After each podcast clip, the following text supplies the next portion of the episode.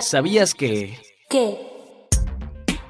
Del 16 al 19 de agosto, el INE llevará a cabo el foro Voto Electrónico, posibilidades y desafíos para su instrumentación en México, en donde especialistas nacionales e internacionales analizarán desde una perspectiva comparada la viabilidad de la implementación del voto electrónico en los procesos electorales en el país. Durante los cuatro días de actividades se abordarán las modalidades e implementación de la votación electrónica, la legislación y la seguridad informática, las experiencias internacionales y los mecanismos de este tipo de votación en México. Podrás seguirlo en vivo en las redes sociales del INE. Conoce más información en INE.mx. ¿Sabías? ¿Qué?